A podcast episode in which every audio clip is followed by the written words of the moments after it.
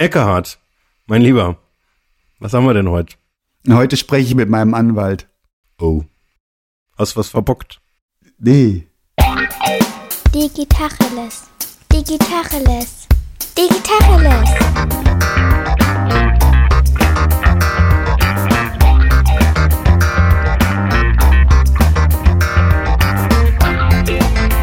Mein Name ist Jens Wehrmann. Und ich heiße Eckehard Schmieder. Warum treffen wir uns denn mit deinem Anwalt? Naja, äh, gibt immer Sachen, die, die zum Anwalt gehören. Nein, die Wahrheit ist, der Andreas Mundagnol ist ein Anwalt einer etwas anderen Gattung.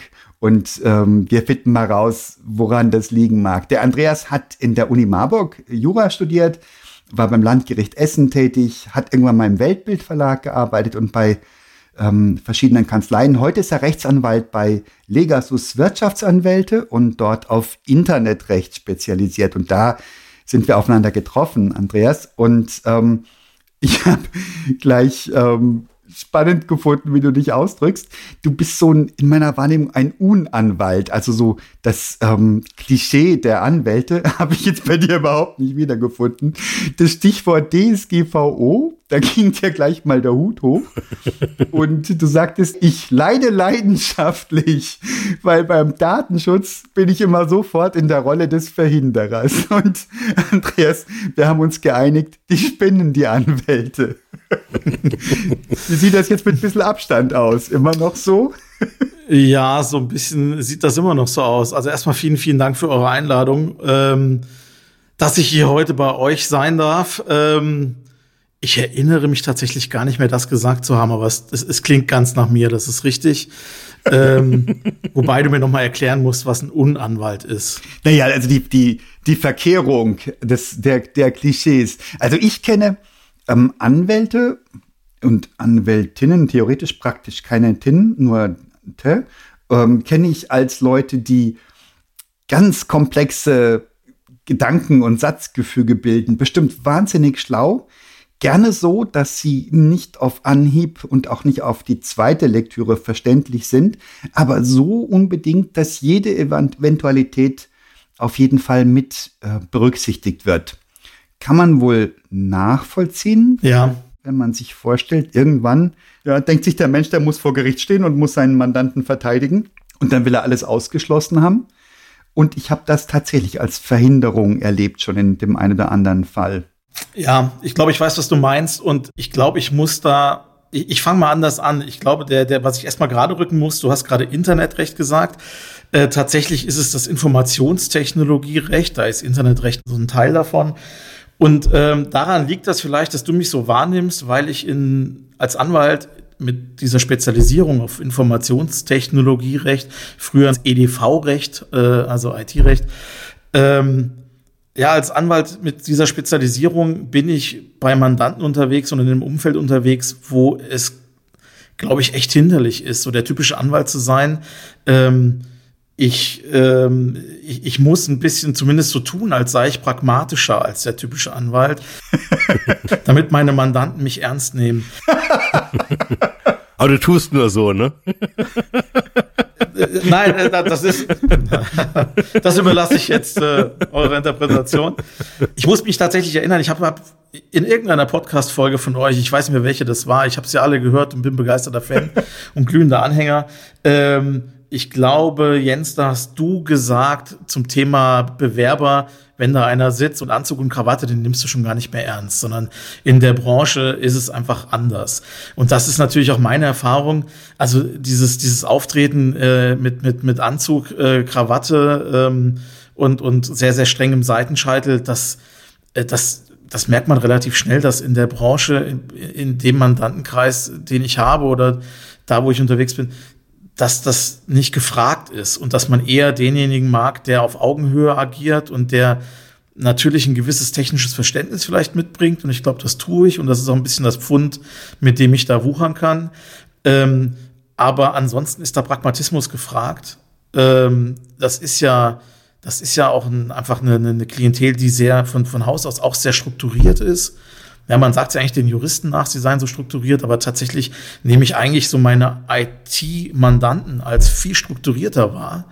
Und ja, das, das mag jetzt dazu beigetragen haben, dass der Eckhard mich so unanwaltlich wahrnimmt. Ist meine, meine Arbeitsthese. Hast du dich dahin entwickelt, Andreas, oder warst du schon so und die IT und du, ihr habt euch gefunden? Das ist eine gute Frage. Also die IT und ich, wir haben uns, glaube ich, gefunden. Das war also das war eine Entwicklung, äh, die fing schon im Studium an und die die ging dann weiter über Nebenjobs im im IT-Umfeld bei irgendwelchen, also bei Startups im IT-Umfeld. Äh, damals äh, Mitte Ende 90er, Anfang der 2000er und ähm, das, das ging dann immer weiter. Ähm, Gerade du hast schon erwähnt, dann, dann meine Stationen ähm, ich, ich war dann äh, In-house Legal Counsel, wie man das so schön sagt, bei, einer, bei einem großen Verlagshaus, bei der Verlagsgruppe Weltbild. Da war ich auch tatsächlich organisatorisch aufgehängt bei der IT, beim IT-Leiter, äh, weil ich da vor allen Dingen die IT betreut habe, rechtlich. Und bin dort nicht nur juristisch tätig gewesen, sondern habe tatsächlich auch im Projekt Umfeld mitgewirkt. Jeder, der jetzt damals dabei war und mich erzählen hört, wird lachen. Äh, diejenigen, die mich noch als Scrum Master kennen in meiner Funktion damals, äh, die erinnern sich, ähm, weiß nicht, ob die sich gerne dran erinnern.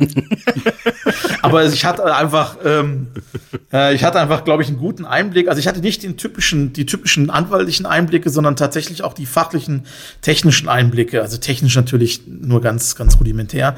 Aber das führt halt dazu, dass ich heute auch noch ähm, äh, in, in einem gewissen Maß, glaube ich, meinen Mandanten äh, und den Leuten, mit denen ich spreche, das Gefühl geben kann, äh, dass, dass sie nicht vorsichtig sein müssen, mich mit technischen Begriffen äh, zu überhäufen, sondern dass sie wissen, wenn sie mir was sagen, verstehe ich das auch. Und wenn ich es nicht verstehe, dann frage ich auch nach. Und ähm, das ist, ja, ich glaube, das ist so, das ist das Ende einer, oder nicht das Ende, das ist jetzt tatsächlich das Ergebnis dieser Entwicklung, dass einfach die IT äh, und IT-Projekte ähm, und, und, und IT-Recht einfach immer, immer größeren Stellenwert gehabt haben. Und dann war es irgendwann einfach nicht mehr denkbar, dass ich jetzt nochmal umschwenke und werde jetzt der große Strafrechtler oder äh, Familienrechtsanwalt. Ja, da hätte ich auch einfach keine Lust drauf. Mhm. Äh, Eckhard, du hattest vorher was von so Klischees, die du im Kopf hast, erzählt. Du hast jetzt die Sprache als Beispiel angeführt. Hast du noch andere? Die wir mal kurz aufführen und vielleicht widerlegen können.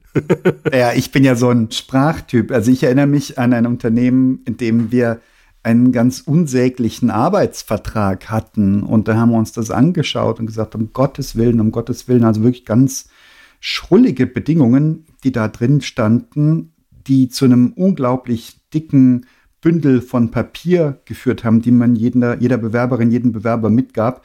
Und irgendwann haben wir gesagt, Mensch, lass uns das doch mal vereinfachen und natürlich sprachlich darstellen. Ja. Das muss doch möglich sein. Und es war tatsächlich, wir waren nicht in der Lage, in einer vernünftigen Zeit einen Anwalt oder eine Anwältin zu finden, der oder die dieses Anliegen auch nur ansatzweise verstanden hätte. Ach. Die haben alle immer noch, ja, ihr müsstet auch noch die schleifen. Und es könnte ja auch mal passieren, dass jemand so. Ja, ja, ja, ja. Und dann muss ja auch jemand so. Und was haben wir gemacht? Wir haben es einfach selbst gemacht und gesagt, so, wir gehen nach bestem Wissen und Gewissen, drücken wir das ganz normal sprachlich aus. Ja. Und da waren so Klauseln drin. Mein Gott, das ist ganz tricky, tricky, dass wenn eine Frau, die schwanger ist, sie darf sie ja nicht fragen, ob sie schwanger ist. Wenn sie es aber doch ist und du siehst es nicht und sie kriegt einen Vertrag, dass er dann trotzdem aufhören würde und so weiter. Also, also ganz hanebüchenes Zeug. Ja. Und wir haben das dann weggemacht. Dann waren es zwei Seiten und noch eine Seite irgendwie Non-Disclosure Agreement. Und was ist passiert? Ich habe es ein paar Jahre war ich noch da und habe das beobachtet.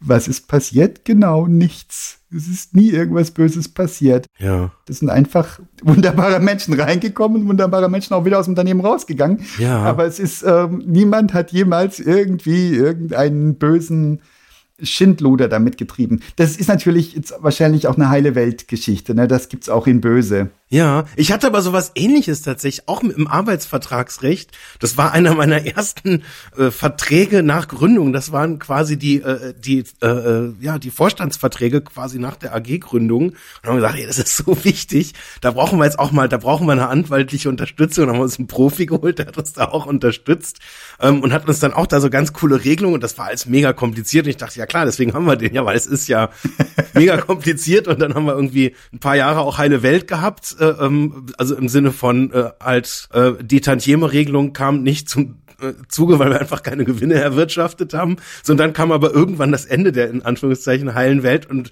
es ging dann darum, äh, Gewinne auch zu verteilen und nicht Tantieme auszuschütten. Da haben wir versucht, diese Regelung, die in diesem Vertrag steht, also beziehungsweise erst hat unser Steuerberater versucht, leider ohne Erfolg, dann hat er gesagt, ja du, ähm, erzähl doch mal, wie habt ihr das gemeint? Und ich so, ja, schwierig, das war damals so kompliziert. Und dann haben wir einen anderen Anwalt gemeint, der hat gesagt, ja, es ist tatsächlich nicht eindeutig geregelt, weil die Beispiele, die zur Veranschaulichung in den Passi drin standen, Waren widersprüchlich. äh, die haben leider, dass die Rechnungen waren falsch und es Au. war einfach nicht eindeutig rauszufinden, was eigentlich mit diesem Arbeitsvertrag gemeint war. Ah. Also mit der Tantiemenregelung in dem Fall. Und ich kann da heute echt noch herzlich drüber lachen, weil es im Prinzip, wir haben halt mehrere Anwälte gebraucht, um dann am Ende halt einfach ne, einen sehr einfachen Vertrag, der bis heute super funktioniert, dann zu finden, wo einfach im Klartext drinsteht, was wir wollen und es so drinsteht, dass wir es auch als normal Menschen, Normalsterbliche verstehen. Ah, was soll ich sagen? Ja, ich würde jetzt ganz gerne irgendwie zur Ehrenrettung des Anwaltsstandes beitragen. Also natürlich muss man ganz ehrlich sagen, gerade das, was Eckhard erzählt, das ist das Gefühl, das man schon oft als Anwalt hat. Also ich weiß, dass das, dass das auch viele Kollegen haben. Ne? Man, man macht was, man macht das nach bestem Gewissen, äh, bestem Wissen und Gewissen. Und man macht das natürlich für den Fall, dass was schief geht. Und natürlich geht nicht immer was schief. Und man hat natürlich schon als Anwalt immer so dieses Ding, dass man denkt, wozu war ich jetzt eigentlich gut? Also wie nimmt jetzt der Mandant eigentlich irgendwas, äh, irgendeinen Wertschöpfungsbeitrag wahr oder oder ähm, weil weil man macht was, was dann aber tatsächlich ja in der Realität nie gechallenged wird. Ähm, es sei denn eben in dem Fall, Jens, den du jetzt erzählst, ähm, wenn es dann eben doch mal dazu kommt, dass du so eine Regelung auch leben musst und dann stellt sich raus, ja, da hat sich einer total verkünstelt und zwar so, äh, dass das wirklich ein sehr sehr einzigartiges Kunstwerk ist. Das sind eben so diese beiden Pole. Ähm, also ich glaube, in der Mitte liegt die Wahrheit. Also das, das versuche ich eigentlich auch immer, Regelungen zu finden, die eben pragmatisch sind, die das ist aber eben nicht immer so leicht, wie der Mandant das gerne hätte. Ja, also dieses, dieses, ähm, dieser Anspruch, mach mir das mal auf einem Bierdeckel oder mach mir das mal auf maximal zwei Seiten, das höre ich auch jeden zweiten Tag und muss dann natürlich schon auch oft sagen, nein, ähm, wenn du die Risiken abdecken willst, und dazu machst du ja so einen Vertrag, oder wenn du, wenn du eben Regelungen klar treffen willst, dann musst du die auch klar treffen und dann kannst du die nicht auf einem Bierdeckel machen, also in den seltensten Fällen. Ja, vielleicht den Positivfall, das würde man auf dem Bierdeckel hinkriegen. Ja, Was so im besten Fall, wenn nichts so Besonderes passiert, genau, ja. das kann man hinkriegen, aber dann Ja. gibt's natürlich zwei, drei Variationen, die da noch nicht berücksichtigt wurden. Genau, so ist das, ja. Und du musst halt, also du, was ich schon finde, ist, man kann auch als Anwalt sprachlich das so machen, dass sich da jeder wiederfindet und dass man da nicht noch einen anderen Anwalt braucht, äh, um zu, rauszufinden, was der erste Anwalt meinte. Oder dass man im schlimmsten Fall ein Gericht braucht, um äh, festzulegen, wie man das Ganze jetzt zu verstehen hat. Ne? Weil das ist ja dann am Ende des Tages dann der, der Worst Case. Aber ähm, also dieser Anspruch, das ist natürlich was, was einem auch gerade im IT-Umfeld relativ häufig äh, begegnet, weil ich habe gerade gesagt, die Menschen dort sind oft sehr strukturiert, aber sie sind auch, also sie sind sehr sattelfest in ihrer Materie. Ja. Und, und weil sie damit täglich zu tun haben und glauben dann gerade, gerade das ist so meine Erfahrung, je höher die dann so auch im Management sind und je, je älter der Fuhrmann so ist und glaubt, alles gesehen zu haben, umso mehr glaubt er auch, alle Eventualitäten zu kennen und hat auch schon tausend Verträge gelesen und weiß, wie man das jetzt regeln muss. Damit muss man dann halt auch mal umgehen und muss dann sagen, ja, das, das, vom Grundsatz magst du das alles wissen, aber es gibt halt doch so ein paar Sachen, ja, wo, wo du jetzt, das kannst du nicht wissen. Also, dass da eventuell Wirksamkeitsprobleme an der Stelle stecken oder dass die Formulierung so wie, wie du sie 1986 mal in einem Vertrag gefunden hast, den du jetzt abschreiben willst, dass das möglicherweise mittlerweile auch einfach so nicht mehr geht.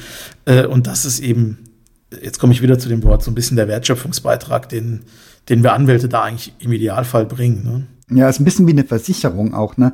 Da könntest du ja auch sagen, was meine Haftpflicht, da zahle ich schon irgendwie ein Leben lang ein und habe noch nie was äh, geltend gemacht. Ja. Aber das ist natürlich Quatsch, ja. Das ist ja deswegen kein verlorenes Geld, sondern ich habe mir ja da so eine Art Rückversicherung dafür gekauft und die Eventualität abgedeckt. Hat jetzt die Versicherung einen Wertschöpfungsbeitrag geleistet? Ganz sicher, ja. Natürlich Ja. in einer anderen Form, als wir es sonst täglich mit zu tun haben. Ja. Ja. Das ist ein gutes Beispiel. Ja. Spannendes Bild. Ja. Also ich hätte ein- eine ähm, mal direkte Frage auch ähm, an dich, Andreas, äh, weil ich, ich erlebe jetzt so das IT-Recht eigentlich als eine sehr vorausschauende Disziplin, wo man sich im Vorfeld eher mit den ganzen Anforderungen. Ich meine, du hattest vorher das äh, Thema DSGVO auch angesprochen, sicherlich jetzt im IT-Recht ein, ein, ganz wesentlicher Punkt, ja. ähm, die sich jetzt auch gerade zum äh, Ende letzten Jahres nochmal stark verschärft hat, wo wir jetzt doch an vielen Stellen auch explizite äh, Zustimmungen von äh, Benutzerinnen und Benutzern brauchen, wo wir über Consent-Management-Plattformen und so weiter reden, wo wir aber in der Regel so erlebe ich das jetzt in unseren Projekten eigentlich uns vorher sehr viel Gedanken machen und da kommen dann in der Regel auch äh, das IT-Recht und auch die Anwälte zum Tragen, wo wir uns überlegen, wie gestalten wir das alles aus. Was ich jetzt in meiner Laufbahn, ich muss jetzt wirklich mal kurz nachdenken, glaube ich, noch nicht erlebt habe, dass das mal richtig auch Stress gibt, dass es da mal wirklich zu einem zu einer Klage kommt. Also ich habe, wir hatten neulich mal bei einem sehr großen Kunden eine DSGVO-Prüfung. Das war äh, recht spektakulär tatsächlich.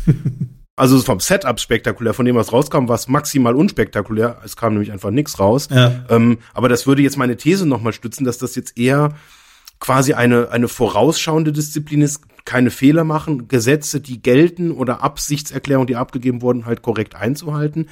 Erlebst du das auch so oder, oder sagst du, nee, nee, also ich gehe eigentlich jeden dritten Tag zum Gericht und streite mich über irgendwelche Themen? Also das sind, das sind zwei verschiedene, zwei verschiedene Sachen oder, oder äh, meine Antwort da ist ein bisschen zweigeteilt. Also das eine ist das IT-Recht per se, also IT-Vertragsrecht.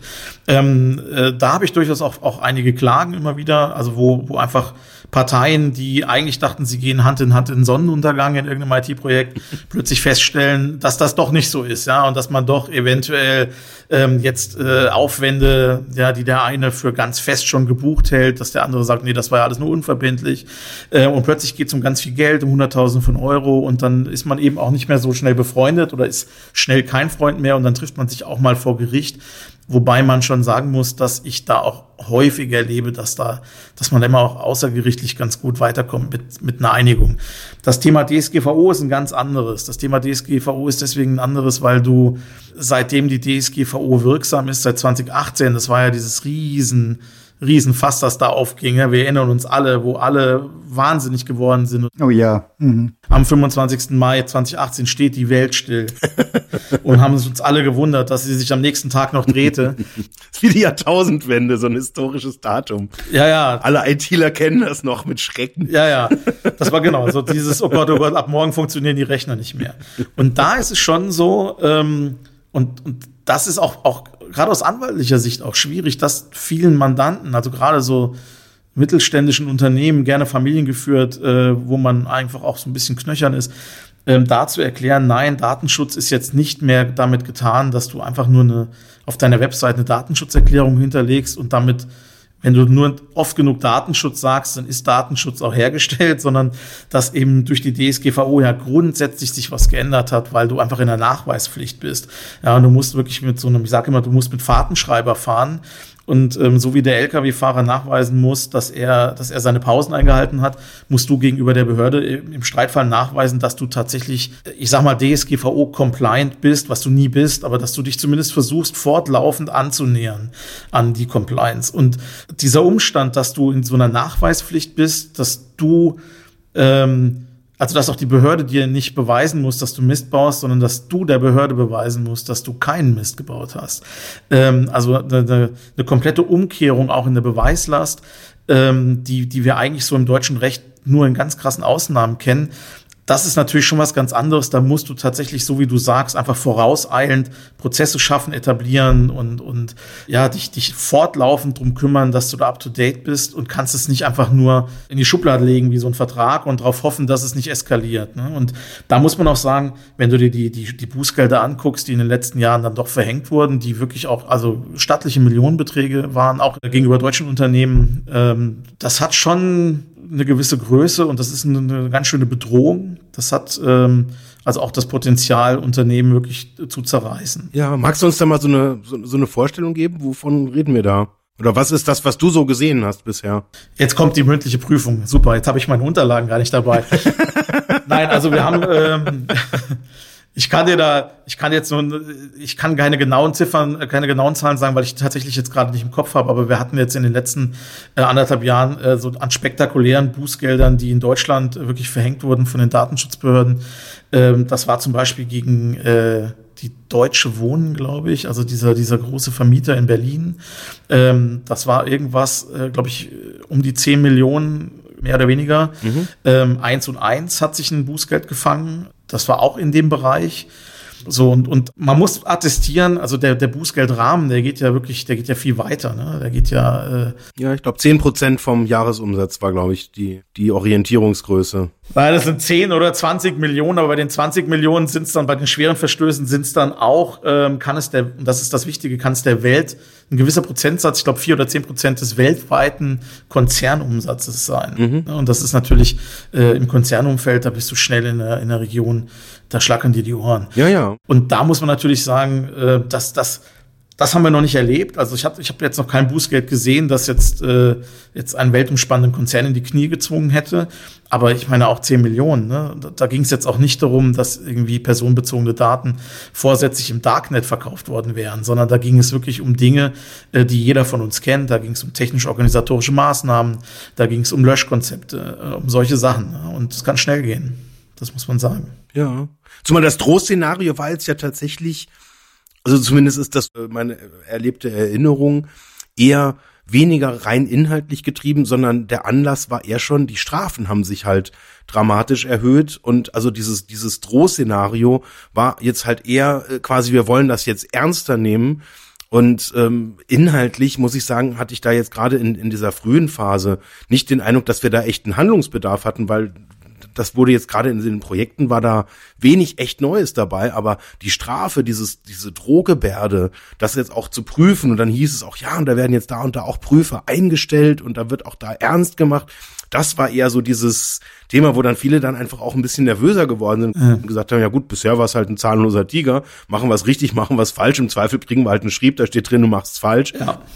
Und dann, ja, mit der Bitte macht's doch mal bitte besser und aber ohne Strafe oder dann halt so bußgeldmäßig so 80 Euro oder sowas, wo man dann sagt, ja gut, im Zweifel ist das immer noch halt äh, einfacher, dann mal irgendwie einen kleinen Malus irgendwo zu kriegen, um 80 Euro zu bezahlen, anstatt jetzt halt irgendwie dann riesenhaften Aufwand zu treiben. Und das hat das Ganze ja so aus meiner Erlebniswelt zumindest so ein bisschen, äh, oder das heißt ein bisschen halt sehr, sehr stark ins Rollen gebracht, dass dieses Thema halt einfach immer stärker diskutiert wird.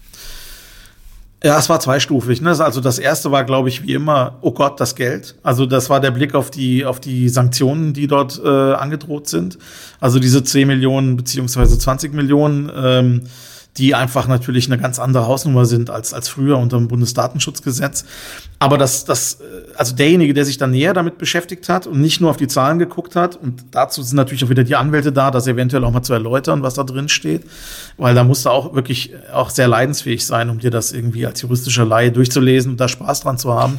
ähm, dann hast du schon gemerkt, dass, dass eben der Teufel da schon im Detail steckt und es nicht nur um diese 20 Millionen Euro geht, sondern darum, dass du eben, wie ich vorhin sagte, vorher Datenschutz als zahnlosen Tiger konntest du abhandeln mit einer Datenschutzerklärung auf deiner Webseite gefühlt. Mhm. Und jetzt plötzlich bist du, wenn du Datenschutz ernst nimmst und willst Compliance anstreben, ähm, das solltest du tun, ne, ansonsten Bußgeld, ähm, dann bist du eigentlich gezwungen, wirklich Datenschutzmanagement zu betreiben. Ja. Also tatsächlich auch im Unternehmen Ressourcen dafür vorzuhalten, Prozesse zu etablieren. Du musst wirklich einen mit Leben gefüllten Prozess haben.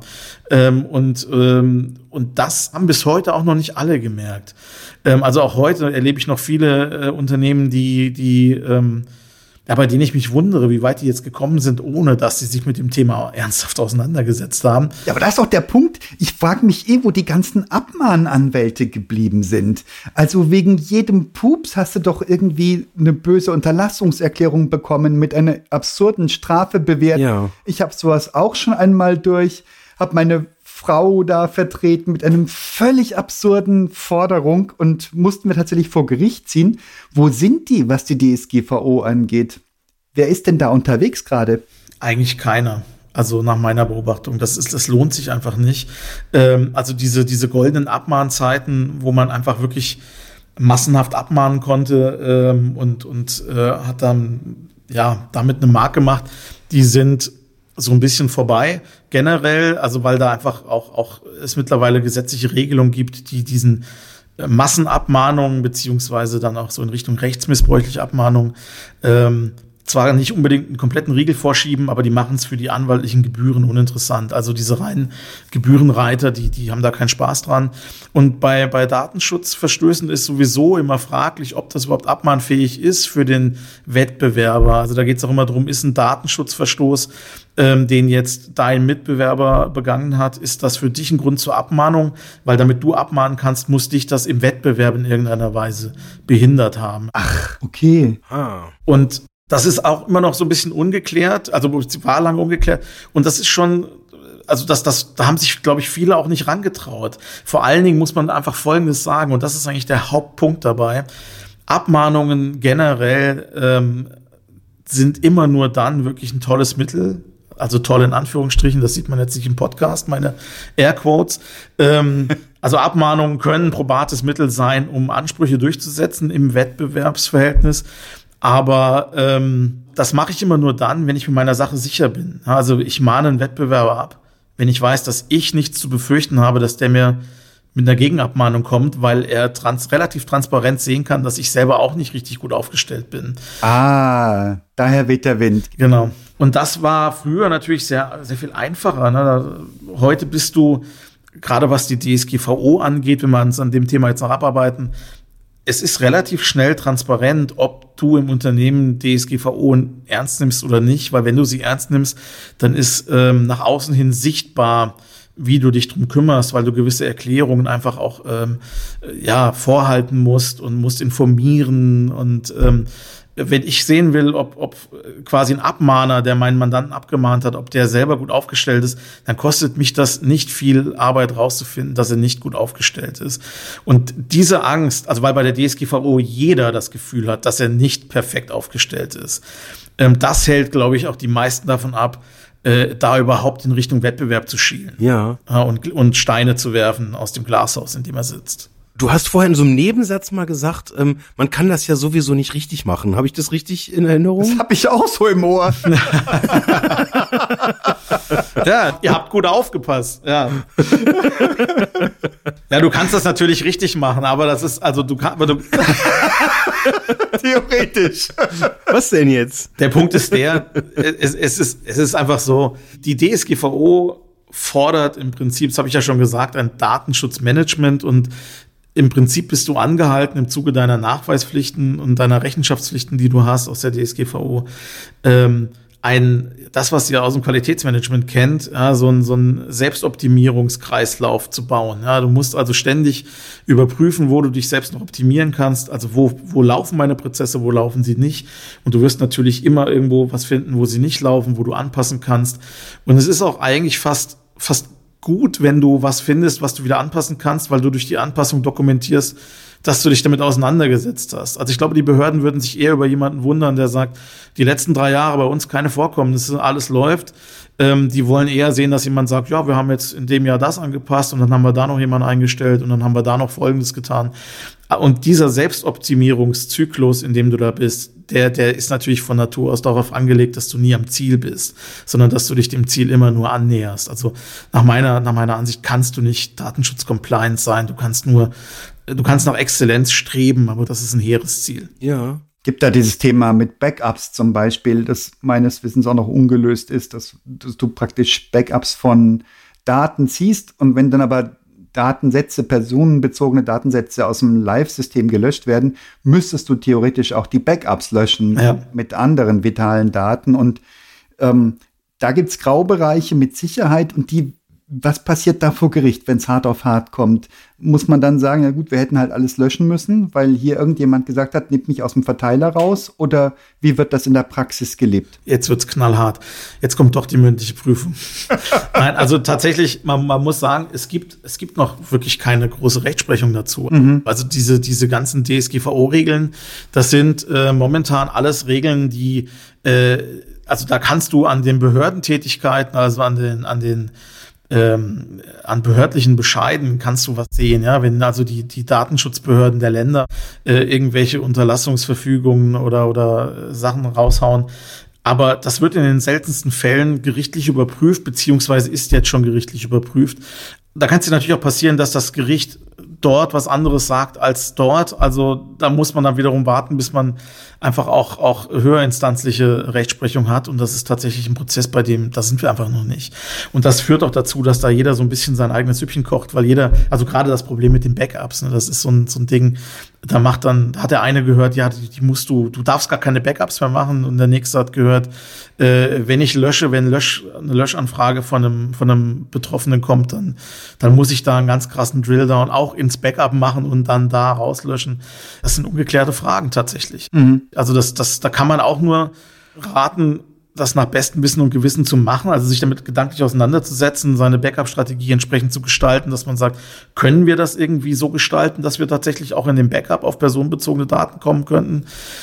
Dann ist die nächste Frage, wenn ich das technisch darf oder kann, darf ich das eigentlich oder gibt es nicht eventuell auch das, das ist ja auch so ein Ding, ne? Gibt es eventuell auch einfach äh, Pflichten, die ich habe? Also, dass selbst wenn ein Betroffener kommt und sagt, lösch bitte meine Daten, dass ich aber sagen muss, ja, aber ich bin nach Gesetzen auch einfach verpflichtet, das noch aufzubehalten, weil wir zum Beispiel aufzubewahren, weil wir einen Vertrag haben oder hatten.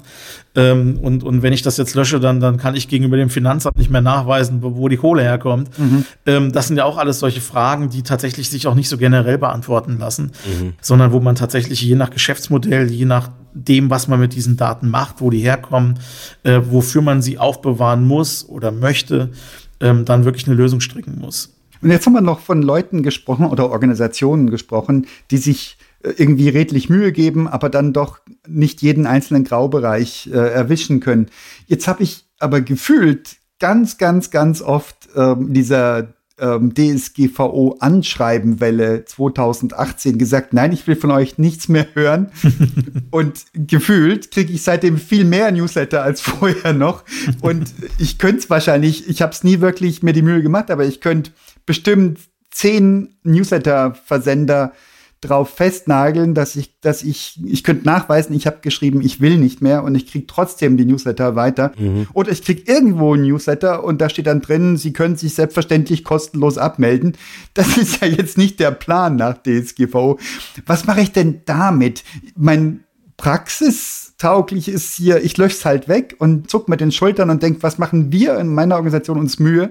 Um da konform zu sein. Mhm. Und die treiben gerade, die spucken der Sache geradezu ins Gesicht. Ja. Wie gehe ich damit um? Wie kriege ich da meinen Seelenfrieden wieder, Andreas? Ja, Seelenfrieden, das ist mir schwer, das als Anwalt zu versprechen. Aber ich versuch's mal. ähm, A, muss man sagen, das Thema, das du ansprichst, ist so eigentlich für mich die witzigste Anekdote aus der ganzen DSGVO-Zeit 2018, weil diese Anschreibenwelle, oh Gott, wir können sie nicht mehr anschreiben, wenn sie uns nicht Einwilligung geben. Das haben auch viele Mandanten von mir gemacht oder, oder, oder äh, ja, Unternehmen, die ich kenne, ähm, meine Mandanten hoffentlich nicht. Denn das kam alles aus dem riesigen Irrtum. Das kam genau aus diesem Irrtum, wenn ich jetzt weiterhin Leute anschreibe, ohne irgendwie eine Einwilligung zu haben, dann äh, zahle ich morgen 20.000 oder 20 Millionen Euro äh, pro Newsletter, den ich raushaue. also haben die Leute sich total ins Boxhorn jagen lassen, wirklich von dieser Strafandrohung aus der DSGVO. Und was die meisten übersehen haben, ist, dass diese Einwilligung, die ich für ein Newsletter brauche, dass das gar keine datenschutzrechtliche Einwilligung ist. Das ist eine Einwilligung, die kommt aus dem Gesetz gegen unlauteren Wettbewerb. Also da steht drin im Wettbewerbsrecht, ich darf niemandem Newsletter schicken, wenn der nicht eingewilligt hat. Also da steht irgendwas drin, ich kriege den Wortlaut nicht mehr ganz hin, aber ich glaube, es ist eine unzumutbare Belästigung, ähm, auch gegenüber Verbrauchern, den per, per Telefon, Fax, äh, Anrufmaschine äh, oder eben per elektronischer Post ähm, mit werblichen Nachrichten zu überziehen. Also alle, die jetzt das UWG total schön auswendig kennen, sehen mir bitte nach, dass ich das so sinngemäß zusammengeschustert habe. es werden nicht so viele Hörerinnen und Hörer darunter sein. Wirklich. ja, ich hoffe, ihr habt nicht so viele Anwälte unter den Hörern. Das hagelt Kommentare. ja, das müsste eigentlich auch sitzen. ihr, ihr, seht doch, das ist ein schöner Text. Ja, den, den möchte man auch auswendig können. Auf jeden Fall, ähm, das ist eben eine UWG-Einwilligung, äh, wo es einfach also nicht darum geht, eine Rechtsgrundlage für die Datenverarbeitung, also die Verarbeitung der personenbezogenen Daten zu haben, sondern da geht es nur darum, den Verbraucher nicht unzumutbar zu belästigen. Ähm, und da drohen keine 20 Millionen Euro Bußgeld. Das ist keine, kein, also wenn ich die Einwilligung nicht habe und trotzdem Newsletter schicke, dann ist das, äh, ist das kein Fall, wo die Datenschutzbehörde eingreift, weil die da gar nicht zuständig ist. Wer würde denn da eingreifen? Nur der Betroffene? Ja, die Verbraucherzentralen oder so, da, die kannst du anschreiben, kannst sagen, hier, die machen das und die hören nicht auf. Und was machen die dann? Gibt es eine Abmahnung oder? Ja, die mahnen die ab, die können abmahnen. Ja, die verlangen nur 15 Millionen. Das ist viel billiger. Ja. ja, und man kann natürlich, also du kannst natürlich auch generell der Verwendung deiner personenbezogenen Daten widersprechen und kannst sagen, also ich möchte mich abmelden von dem Newsletter und ich möchte der Verwendung widersprechen. Ähm, und äh, sie sollen die Löschung nachweisen oder die, die, die nicht weitere Verwendung für die Newsletter. Dann kommst du so in den Bereich des Datenschutzes der DSGVO. Ah, Wenn die dann weitermachen, ähm, dann könnte man tatsächlich auch mal überlegen, ob man einfach zur Aufsichtsbehörde geht, zur Datenschutzaufsichtsbehörde geht und sagt, die verarbeiten meine Daten. Ich habe der weiteren Verwendung widersprochen und ich bin der Meinung, es gibt keine Rechtsgrundlage für die Verarbeitung. Und dann werden die wiederum einen Fragebogen dahin schicken und fragen, warum kriegt denn der Eckart immer noch Mails von euch? Ja, und wenn du Glück hast, sitzen sie nicht äh, auf den Cayman Islands, sondern tatsächlich nur auf Zypern und antworten vielleicht sogar. ja. Aber da muss man ganz ehrlich sagen, da ist, da ist oft auch tatsächlich, ja, also oft, oft kann man da was machen, aber es gibt auch Fälle, wo man einfach sagen muss, ja, da kommst du nicht mehr raus. Wir haben ja alle Besseres zu tun mit unserer Zeit, als, als da solche, solchen Dingern nachzugehen. Ja. Und ich meine, ich packe die in meinen Spam-Ordner und dann, dann kommt es auch in der Regel nicht mehr an. Genau. Ja. Aber apropos Spam, vielleicht ka- kannst du mir da so ein äh, so, so, so, ein, so ein Lifehack geben, weil ich kriege ja äh, auf LinkedIn immer ganz viele so sehr gut gemeinte Hinweise für ähm, Dienstleistungen verschiedener Art, die meistens mit dem Satz Hallo Dr. Jens anfangen. Hallo. Und meistens ignoriere ich das dann und dann beobachte ich diesen Nachrichtenstrom und das geht dann manchmal wirklich so, ja, je nachdem, wie intensiv ich da halt irgendwie äh, halt drauf acht gebe, bevor ich dann den Kontakt entferne. Das kann schon mal so 10, 12 Nachrichten sein, die dann wirklich, äh, also im völligen Harakiri-Style da kommen. ja, ich kenne das. Ich habe es irgendwie gelernt, das zu akzeptieren. Eine Spam-Funktion gibt's, glaube ich, bei LinkedIn in den Nachrichten nicht. Und irgendwie, ich finde mich halt damit ab. Das ist halt quasi ein einzig großer Spam-Ordner und man, manchmal ja, schreiben mir halt Leute, ähm, die ich kenne, da halt auch was drüber und da muss ich das halt irgendwie quasi wie aus so einem riesengroßen Spam-Ordner raus Ja. filtern. Gibt's irgendwas, wie ich mich jetzt mal wirksam zur Wehr setzen kann oder was mich fast noch mehr interessieren kann? Hast du irgendeinen guten Tipp für uns, alle, die dieses Problem haben? Gibt's irgendwie eine schöne Floskel, was ich da antworten kann, dass die krass Angst kriegen und aufhören, mir das zu schreiben? Oh ja, bitte, bitte, gib uns das. ich habe meinen Stift gespitzt.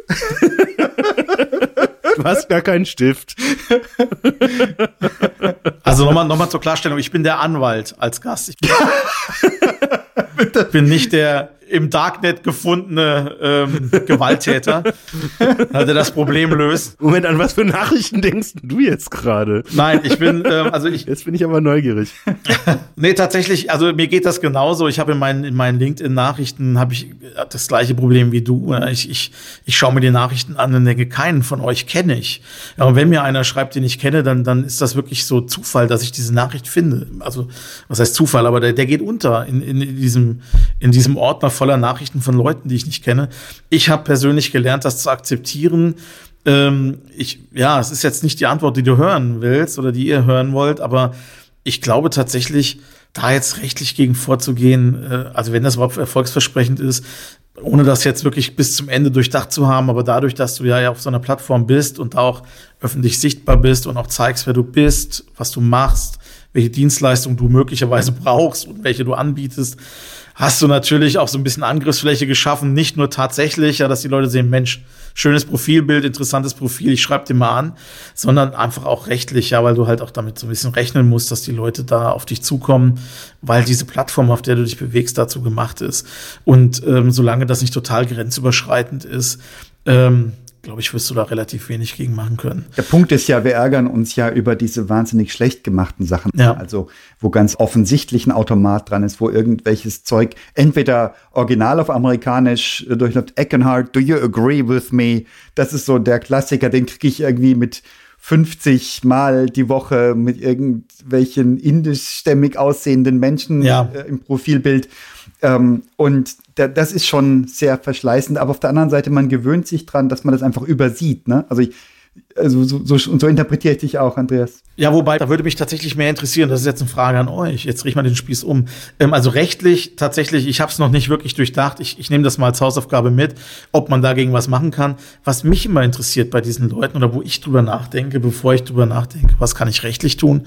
Was ist das Geschäftsmodell dahinter? Also was, ich habe das bis heute nicht verstanden. Was ist das Geschäftsmodell hinter diesen Einträgen, die offensichtlicher Nonsens sind?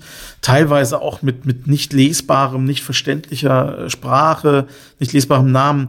Habt ihr da eine Ahnung, warum das überhaupt passiert? Weil richtig angeboten wird da ja auch nicht immer was. Jetzt gebe ich die Juristenantwort. Das kommt darauf an. Ah, du hast schnell gelernt. ich melde mich morgen zum Staatsexamen. Nein. ähm, das, das gibt also mit Sicherheit von bis. Also es gibt sicher sehr, sehr schlau gemachte Anfragen, die ähm, mit Sicherheit auch einen Business-Hintergrund haben. Dann gibt's, ich glaube, die schiere Masse einfach, ne? Wenn du weltweit 100.000 Leute ansprichst und keine Ahnung, ein Promille mhm. antwortet, weil sie zu blöd sind, das zu überreißen oder wirklich was drin sehen, ist eine geile Quota, ne? Kostet dich nichts, ja. Du musst nicht einmal irgendwie einen Automaten aufsetzen. Naja. Ja. Und ich glaube, das ist es. Und wenn es dir wirklich völlig wurscht ist, was die anderen alle, die 999 Promille dann davon halten, wenn dir das wurscht ist, wenn du keinen Namen zu verlieren hast, hast du in der Regel nicht, weil keiner merkt sich, oder du nennst deine Firma einfach die nächste Woche anders, ähm, dann, dann könnte das auch aus sogar wirtschaftlichen Sinn sinnvoll sein. Ne? Und es ist halt ärgerlich, weil es ist halt, ja. stell dir vor, du bist auf einer Messe und dauernd quatschen die Leute an, tippen dich von hinten auf die Schulter und quatschen irgend, brabbeln irgendwelches dummes Zeug an dich ran. Do you agree with me? Do you agree with me? I can hard. Very cheap, very cheap. Make a cheap offer. Come with me, come with me. It's very lovely carpet. Dear Dr. Jens. Ja. Genau, genau. Du würdest, du würdest an die Decke gehen. Ne? Das wäre wahnsinnig. Ja. Und so muss man es halt irgendwie wahrscheinlich wegdrücken einfach. Ja. Ich, ich hätte mal äh, einen, einen etwas alternativen Erklärungsvorschlag oder zumindest mal einen Versuch. Weil ich glaube, tatsächlich bei vielen der Leute, äh, die mich da über äh, irgendeinen irgendeine Engine halt anschreiben, da, da gibt's ein Missverständnis. Da ist, glaube ich, also ich, ich kriege auch viele Ansprache tatsächlich auf Deutsch ähm, und glaube auch zu denken, dass dann ein seriöses Angebot auch dahinter steckt. Also das ist jetzt nicht einfach nur hier, äh, verkauft ihr irgendwie eine Potenzpille und irgendwie einer von 100.000 drückt dann halt drauf und da die, die, die Ausgangsmail nichts kostet, ist das völlig egal. Muss ich einfach nur viele Millionen verschicken und habe ich trotzdem halt meinen mein, mein, äh, Umsatz halt gemacht. Ich glaube, das ist hier an der Stelle das Missverständnis, dass ein paar Leute eine gute Dienstleistung haben und ihnen dann irgendjemand aber sagt, mach doch LinkedIn outbound, das kostet nichts. Mhm. Du schickst einfach dann, um halt irgendwie auf drei Aufträge zu kommen, halt einfach ein paar Mails mehr raus, halt 3000 Mails und irgendeiner da triffst du dann den Tenor. Vielleicht ist die Quote sogar auch besser. Ich habe keine Ahnung. Also an manchen Stellen, gerade bei den gut gemachten, könnte ich mir vorstellen, ähm, wenn du nicht schon so komplett so so so abgestumpft bist. Also ich sehe mich da, ich bin da komplett abgestumpft. Wenn mich jemand ich, ich, ich, mein Auge ist darauf geschult, zu erkennen, ist das eine automatische Anfrage. Ja. Und ich glaube auch tatsächlich den Unterschied, also das, das ist jetzt so eine wohlwollende ähm, Sichtweise von mir, ich glaube dann auch den Unterschied zu erkennen und mit manchen Leuten rede ich auch. Und das sind teilweise gute Diskussionen, jetzt unabhängig davon, dass ich dann das, das Dienstangebot in der Regel halt nicht brauche. Und vieles ist ja sehr, sehr generisch. Also manchmal denke ich mir auch, also eigentlich ich kann mir, ich, ich brauche gar keine eigene Firma mehr. Ich kann mir Aufträge, kann ich mir da über LinkedIn holen. Ja, die Erbringung, die kann ich halt irgendwie günstig in Niedriglohn äh, starten, halt dann irgendwie aus. Wandern. Das Testing kriege ich sowieso halt irgendwie dreimal am Tag angeboten. Das ganze Marketing, ganz ehrlich, da hole ich mir einfach einen, äh, den, den passenden Copywriter halt dazu. Ja, und jemand für die Buchhaltung, da gibt sowieso viel coolere Tools. Und eigentlich, also ne, müsste dann nur noch jemand sich bewerben, der als Life-Coach mir dann hilft, das Geld auch auszugeben. Bewirbt sich da keiner? ich keine Ahnung, aber. Die bewerben sich bei mir alle, die Life-Coaches. Ich glaube, das ist jedes einzelne für sich. Ich glaube, da gibt's richtig gute Leute, die aber einfach nur noch vielleicht nicht verstanden haben, dass so eine echte menschliche Ansprache einfach einen Faktor tausend mehr bringt. Ja. Glaube ich auch. Als dass ich da halt so ein blödes Outbound-Tool draufsetze, was den Leuten halt irgendeinen Schrott um die, Ohren ballert ähm, und sie halt komplett irgendwie nicht auf dem richtigen Pfad halt erwischt. Und ich habe so viele Anschriften schon bekommen, also jetzt gerade auch zum Beispiel aufgrund dieses Podcasts, wo ich einfach Und es ist so wahnsinnig einfach, einen Bezug herzustellen. Da musst du nur auf einen Satz, der irgendwo mal gesagt wurde in so einem Podcast Referenz, Ja. dann weiß ich doch sofort, Der hat das Ding echt gehört, ja. kein Roboter, der, der mir jetzt bekannt ist, hat das drauf, sich kritisch mit so einem Thema auseinanderzusetzen und eine inhaltliche Frage zu stellen, aber sagen, ey, das fand ich ein, eine spannende Sichtweise auf das und das Thema und es ist so wahnsinnig einfach ins Gespräch zu kommen. Ja. Das macht halt nur keiner, weil sich keiner die Mühe macht, sich halt ernsthaft mit etwas auseinanderzusetzen, weil uns die Technik so suggeriert, ey, ganz ehrlich, warum denn jemand verstehen, warum denn ernsthaft zwischenmenschliche Kommunikation betreiben auf einem Social Network? Ähm, mach's doch über einen Robot und ja, Ne, da, da kommt schon genügend, da kommt schon genügend raus. Ist halt kacke der Prozess, aber da kommt das, das lohnt sich dann für dich. Und das, ja, und das war immer meine Frage, ob sich das wirklich lohnt. Aber ja, du hast schon recht, wahrscheinlich lohnt sich das tatsächlich durch die, durch die schiere Masse, ja. Sonst wird's ja irgendwann mal aufhören. Also ich meine auch auch ein, halt ein, ein, ein Automatismus äh, aufzusetzen und die sind teilweise gar nicht so schlecht gemacht, finde ich. Also wie gesagt, jetzt mal abgesehen von diesem doofen Doktortitel, der vielen Leuten so wahnsinnig schwerfällt, ist das äh, äh, tatsächlich, an ein paar Stellen könnte man wirklich denken, ähm, das sind echte Menschen, die dahinter äh, stehen. Und ich glaube, ja, das, das funktioniert nicht, also funkt, ja, das lohnt sich, sonst würde man ja irgendwann aufhören, es zu tun. Verrückte Welt. Was ist denn mit den Werbeanrufen? Die kriegen wir auch immer noch zu Hause, also übers Festnetz. Wir haben noch eine Festnetzleitung. Wow. Irgendwie aus, keine Ahnung, vergessen abzumelden, Tradition, keine Ahnung. Eine Festnetzleitung. Und da rufen immer noch irgendwelche Leute an und ja, in der Regel sagen sie, wir machen eine Umfrage über das neue so und so Produkt, das es jetzt für 10 Prozent günstiger gibt und so weiter. Oh Gott. Ähm, da reicht dann zu fragen, darf ich mir bitte Ihren Namen notieren, Ihre Firma und sie sind sich bewusst, dass sie das nicht dürfen. Chuck aufgelegt. Ja. Also das, ähm, aber das ist ähnlich, oder? Das verhält sich rechtlich so wie ein Newsletter oder Ja, das ist, das ist ja gerade meine, meine äh, ebenso un, unschön und unperfekt zusammengefasste UWG-Regelung, ja, in der steht. OWG. Mhm. Also äh, UWG, also Gesetz gegen unlauteren Wettbewerb, das ist genau so verboten wie die E-Mail ohne Einwilligung. Also diese, diese Cold Calls. Mhm. Aber eben auch nicht so strafbewehrt wie, wie ein DSGVO-Verstoß. Nee. Wobei ich jetzt tatsächlich Telefonanruf noch eine ganze Nummer schlimmer und belästigender finden würde als E-Mail. Ich auch, ja. Ja. Habe ich aber auch lang nicht mehr erlebt, muss ich sagen. Also ich glaube, der letzte Telefonanruf, das war wirklich zu Zeiten der letzten Volkszählung, dass mich da mal jemand angerufen hat. Nee, wir haben das regelmäßig. Und was antwortet man dann da? Eins. Zwei.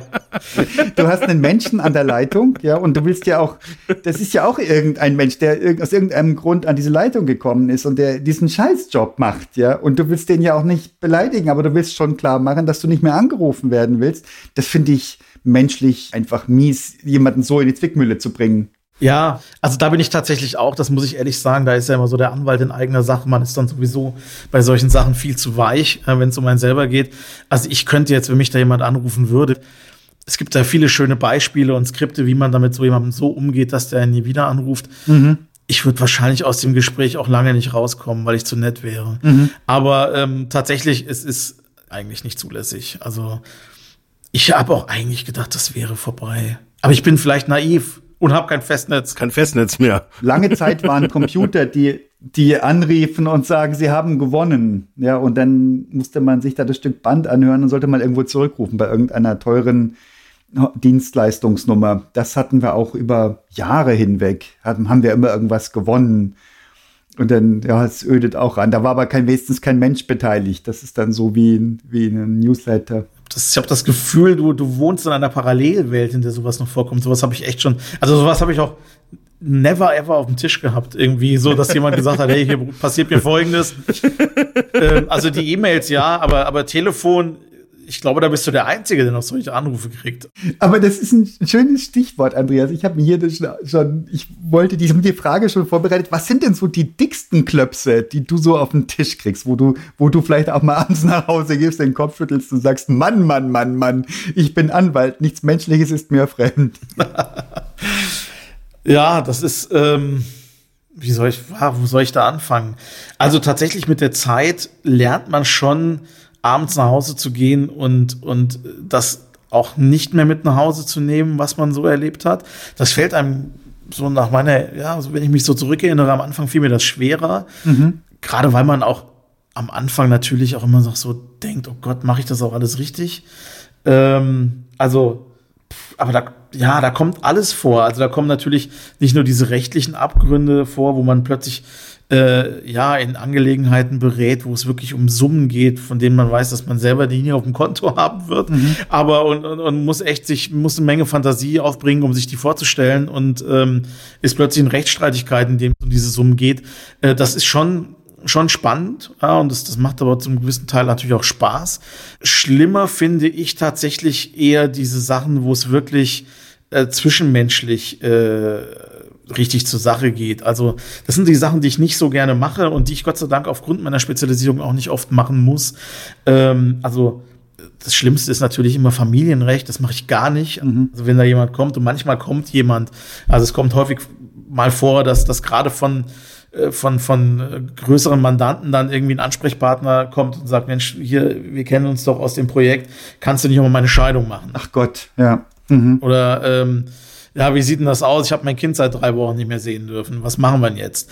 Ähm, und solche Sachen mache ich gar nicht, sondern die schicke ich dann wirklich zu Spezialisten dafür, denn dafür gibt es dann Spezialisten, die das können. Das könnte ich gar nicht seriös. Also da stehe ich wirklich wie die Kuh vor einem Protonenbeschleuniger vor solchen Problemen. Mhm. Das mache ich nicht. Aber nichtsdestotrotz erlebt man das natürlich schon auch im, zum Beispiel im arbeitsrechtlichen Kontext. Mhm. Ne, das ist natürlich eine Sache, die ich auch bediene, also wo ich auch, auch äh, berate. Ähm, das ist ja das Schöne an diesem IT-Recht, Informationstechnologierecht, das ist eine sogenannte Querschnittsmaterie, soll so viel bedeuten wie, da ist alles drin und nichts so richtig, also, ähm, also alles eigentlich, ja, man macht da Markenrecht, Urheberrecht, eben Datenschutz, auch Arbeitsrecht. Ähm, und da erlebst du manchmal schon auch Sachen, wo du denkst, oh Gott, oh Gott, oh Gott, also ja, ist halt nie schön, ne? Trennung. Ähm, und wo dann auch oft dann der, das hatte ich auch schon, dass dann tatsächlich so der Anwalt dann so hergenommen wird als die verlängerte Werkbank, also als derjenige, der dann auch mal die schlechten Nachrichten überbringen darf. Mhm. Ähm, in manchen Konstellationen hatte ich das auch schon, äh, wobei ich das mittlerweile echt sehr stark vermeide, weil ich das, das ist eigentlich nicht mein Job. Aber das sind die Sachen, die ich tatsächlich, die mich am meisten beschäftigen, ja, also äh, die mich da die mich dann auch abends nicht sofort loslassen. Mhm. mhm. Aber so richtige, ja, ich, so richtige, so, so Klopper, wo ich sage, ich habe jetzt hier mal die Welt gerettet oder da, äh, weiß ich nicht, an der einen oder anderen Stelle ähm, Geschichte geschrieben, fällt mir jetzt so spontan nichts ein. Also es gibt natürlich so ein paar Sachen, so Projekte, IT-Projekte, die dann nach außen äh, auch, auch eine gewisse Sichtbarkeit haben. Also äh, wo du nicht nur im Hintergrund so ein bisschen berätst, sondern wo dann, äh, wo du Verträge mit, mit verhandelst und, und auch, auch in den Konzepten mit berätst wo dann am Ende ein Produkt steht, dass du dann selber in jedem Schaufenster siehst. Äh, das macht dann schon Spaß. Dann steht man dann immer da und denkt, ach guck mal, die Verträge habe ich gemacht. das ist, äh, da hat man so eine kindliche Freude, weil man sich doch eben da so ein bisschen sieht, dass man da so ein bisschen Beitrag zugeleistet hat. Das, das fällt mir auf, dass du, ähm, das hast du ganz am Anfang auch schon erwähnt, dieses Thema einen Beitrag leisten. Ich glaube, das ist gar nicht so trivial in deinem Metier. Nee, das zu sehen, ne? Das ist tatsächlich, und da, da, sind wir wieder genau an dem Punkt. Also das ist in, in jedem, in jedem Punkt, in dem ich berate und in dem ich tätig bin, ist das sehr schwierig, einen sichtbaren Beitrag zu leisten, weil du einerseits, so wie ich es vorhin schon mal erklärt habe, natürlich immer der bist, der eigentlich nur auf so Risiken hin optimiert, von dem man dann hofft, dass sie nie eintreten und die auch oft nicht eintreten. Mhm. Ja, und dann hat eben äh, der, der, der Mandant am Ende des Tages durch mich vielleicht ein bisschen Peace of Mind, aber das ist jetzt nichts, ähm, also solange das Risiko sich nicht verwirklicht und der wirklich mal irgendwie in der Eskalation dann ernsthaft auf diesen Vertrag angewiesen ist, hat er jetzt keinen Moment, wo er sagt, boah, Gott sei Dank hat der Mundan mich da gerettet. Mhm. Ähm, und noch schlimmer ist es natürlich bei den Datenschutzthemen. Ja, die Datenschutzthemen, wo man wirklich sagen muss, ähm, man kommt ins Unternehmen erklärt das, was ich vorhin schon mal erklärt habe. Also ihr braucht jetzt, um annähernd compliant zu sein, Ressourcen, ja, mhm. ähm, und zwar an der Zahl. Ihr müsst jetzt viel Geld ausgeben, und zwar nicht nur für mich, für mich auch, aber auch noch für andere. Ähm, und davon habt ihr erstmal gefühlt exakt nix. Also da ist auch kein Euro mit verdient. Also da wird auch absehbar kein Euro mehr mit verdient. Es sei denn, es ist ein Thema, wo, und das kommt jetzt natürlich auch immer mehr und das Verständnis dafür wird auch immer größer, äh, es sind, sind äh, Unternehmen und Produkte in diesen Unternehmen, bei denen äh, die, die Datenschutz-Compliance auch natürlich äh, auch marketingtechnisch schon fast verwertbar ist. Ja, ja wo du sagst, ähm, du, du musst das nachweisen, du musst das auch nach außen kommunizieren, dass du da exzellent bist ähm, dann hat das noch einen anderen Drive, aber ganz oft bist du schon derjenige, der da ankommt und, und ich glaube aber auch, dass das ja, dass mir das deswegen leichter fällt, weil ich da eben auch diese pragmatischen Ansätze habe und nicht versuche, da im juristischen Elfenbeinturm untereinander zu klettern, sondern zu sagen, lass uns das so und so und so machen und, und, äh, und auch eine Sprache sprechen, die die Leute auch verstehen und dann nehmen die mir das auch ab.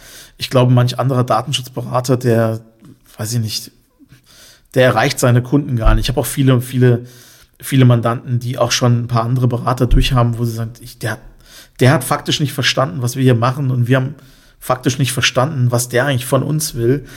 Und ich glaube, ja, wie gesagt, das ist so ein bisschen das Fund, mit dem ich wuchern kann, dass ich da eine gewisse, eine gewisse Augenhöhe auch vermitteln kann und dass, dass ich da eine Sprache spreche, wo, wo sich auch meine, meine Mandanten wiederfinden und wo man zur Lösung kommt. Ja. Du hast vorher eine Sache gesagt, da würde ich gerne noch mal so ein verbales Ausrufungszeichen äh, äh, dahinter setzt, nämlich dieses, man kann das auch marketingmäßig ähm, nutzen ja. und sozusagen auch jetzt gerade im äh, Bereich, wenn man es jetzt mit Service, gerade mit Endkunden zu tun hat, wo man eben auch explizit nicht nur sagen kann, wir machen das alles richtig und so nach dem Motto, wir missbrauchen hier deine Daten nicht nur nicht, ja. sondern wo man das auch proaktiv spielen kann, wo auch eben Teil der Marketing-Message äh, sein kann. Wir, wir machen das bewusst richtig und wir machen es nicht nur technisch und juristisch richtig, sondern wir machen es auch moralisch richtig und ja, ja. halten dich da informiert und, und machen auch transparent, wofür das dann da ist, wenn wir hier was speichern, was wir damit tun, was wir damit auch eben nicht tun,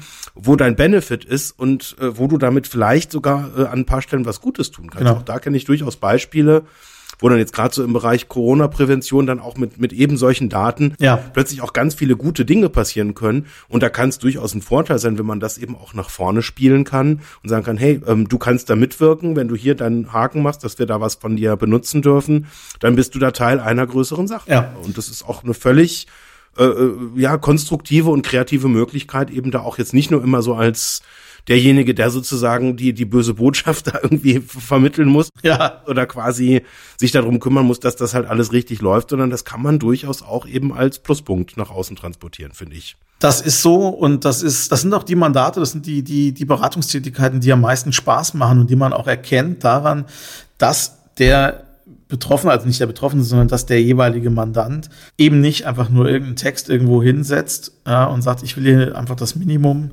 sondern dass da plötzlich in einer, in einer lesbaren und verständlichen Sprache ähm, eben diese Dinge erklärt werden, ja, dass du also nachlesen kannst, was passiert mit meinen Daten, eben nicht in dem Standard-Textblock, den du überall findest, sondern dass da jemand sagt, ich möchte wirklich das, was ich hier tue, für denjenigen, den es betrifft, so darlegen, dass er sich auch ernsthaft äh, informieren kann. Und ähm, das, das erkennt man relativ schnell und ähm, an sowas mitzuwirken und zu sagen, ähm, zeig mir, was du machst und dann arbeiten wir das gemeinsam so auf, dass das wirklich auch äh, für den Außenstehenden Sinn ergibt und, und, und, und äh, ja, dass er es erfassen kann. Äh, das, ist, das sind auch so diese Sachen, die am meisten Spaß machen, tatsächlich. Ja. Mhm. Ich verstehe das so, dass du regelrecht Mindset verkaufst. Ne? Also das ist die, die Message eigentlich. Nicht, nicht das Vermeiden und das ähm, genau. möglichst Minimieren von Risiken, sondern das proaktiv rausgehen damit und sagen, hey, du hast was geschaffen hier und das ist großartig und ein Fund, mit dem du wuchern kannst. Und unterm Strich, so höre ich das raus, Andreas, geht's dir wie wahrscheinlich ganz wahnsinnig vielen, wenn nicht allen von uns. Unterm Strich musst du Vertrauen schaffen. Ja. Und wenn ich das Gefühl habe, der Andreas, der, das ist mein Rechtsberater, der, der haut mich raus, wenn was wäre, wow, das ist doch eine ganz, ganz extrem wertvolle Kiste und ein großer Wertbeitrag, ja. der sich wahrscheinlich so rechts unten am, unterm Strich in der Bilanz nicht genau beziffern lässt, aber der mit Sicherheit deutlich spürbar mitschwingt. Ja. Ganz klar, ja. Ich hatte da vorher so, du hattest das mal am Anfang, das, das Beispiel von so einer, von so einer Versicherung, ähm, wo ich jetzt mal, nehmen wir jetzt mal als Beispiel so eine reine Risiko, äh, äh, Versicherung, ähm, wo ich jetzt als Unterschied äh, tatsächlich auch nochmal äh, so gerade im, im Kopf hatte, das ist ja im Prinzip so ein bisschen so dieses Mindset, du, du bist da richtig, das ist die, die eine Komponente, aber im Umkehr oder in Ergänzung zu so einer Versicherung ist da ja ein kreativer Anteil mit dabei. Also da ist jetzt ja quasi nicht nur, wenn ein Schadensfall passiert, dann hast du sozusagen eine kommerzielle Absicht, sondern geht es ja eher um diesen gestalterischen Teil, eben auch vorher kreativ zu werden, wie verhindere ich sozusagen, dass gewisse Schäden dann entstehen. Genau. Und da kann ich mir schon vorstellen, dass das, das hat, ja, ohne Mindset ist das schwierig tatsächlich. Also nicht nur verhindern, dass Schäden entstehen, sondern du kannst natürlich auch kreativ sein, einfach in der Gestaltung von, von Business-Möglichkeiten. Also du kannst, äh, du kannst auch aufzeigen, an welcher Stelle möglicherweise gar nicht so viele Hindernisse bestehen, wie der Mandant glaubt, dass sie bestehen. Ja? Oder, oder man kann Wege aufzeigen, wie man gewisse Hindernisse umgeht. Also das ist schon diese, genau diese kreativen Sachen, das ist aber tatsächlich das, was ich meinte, das macht Spaß. Ne? Das ist, mhm. ähm, und jetzt komme ich wieder genau zu diesem Wort, das ich schon zweimal verwendet habe, weil dann hast du tatsächlich auch das Gefühl, ich sage jetzt mal nicht Wirkungsbeitrag, aber du hast das Gefühl, auch was zur Party mitgebracht zu haben und kannst dann irgendwie abends ein bisschen beschwingter nach Hause gehen. Ne? Das soll jetzt auch nicht so klingen, als würde ich sonst immer total äh, mit, mit, mit hängen gelassenen Schultern nach Hause gehen. ah, ganz so lebensverneint möchte ich es auch nicht darstellen. Schwarz-weißes Leben meinst du? genau. Andreas, ich finde dieses Bild großartig. Ich habe was, ich habe auch was zur Party mitgebracht. Das ist ein wunderschönes Bild.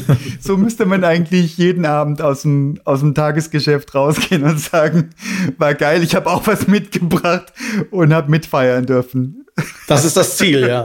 Das wäre das Ziel. Das ist nicht immer einfach, aber ja, das ist tatsächlich, äh, so wie du sagtest, das ist dieses Mindset. Ne? Mhm du kannst entweder reingehen, kannst sagen, ja, ja, okay, hier können wir ein Risiko irgendwie minimieren, oder man gestaltet etwas, ne? Und man, man ist da von Anfang an dabei. Das ist im Prinzip, um das auch nochmal zu sagen, das ist, ähm, da teilen sich so ein bisschen gerade im IT-Umfeld äh, die die die Charaktere. Ne? Es gibt auf der einen Seite die, ich habe es vorhin schon mal gesagt, so diese alten Vormänner, die auch glauben, dass sie sowieso wissen, wie es läuft und ähm, die sich auch ungern was erzählen lassen.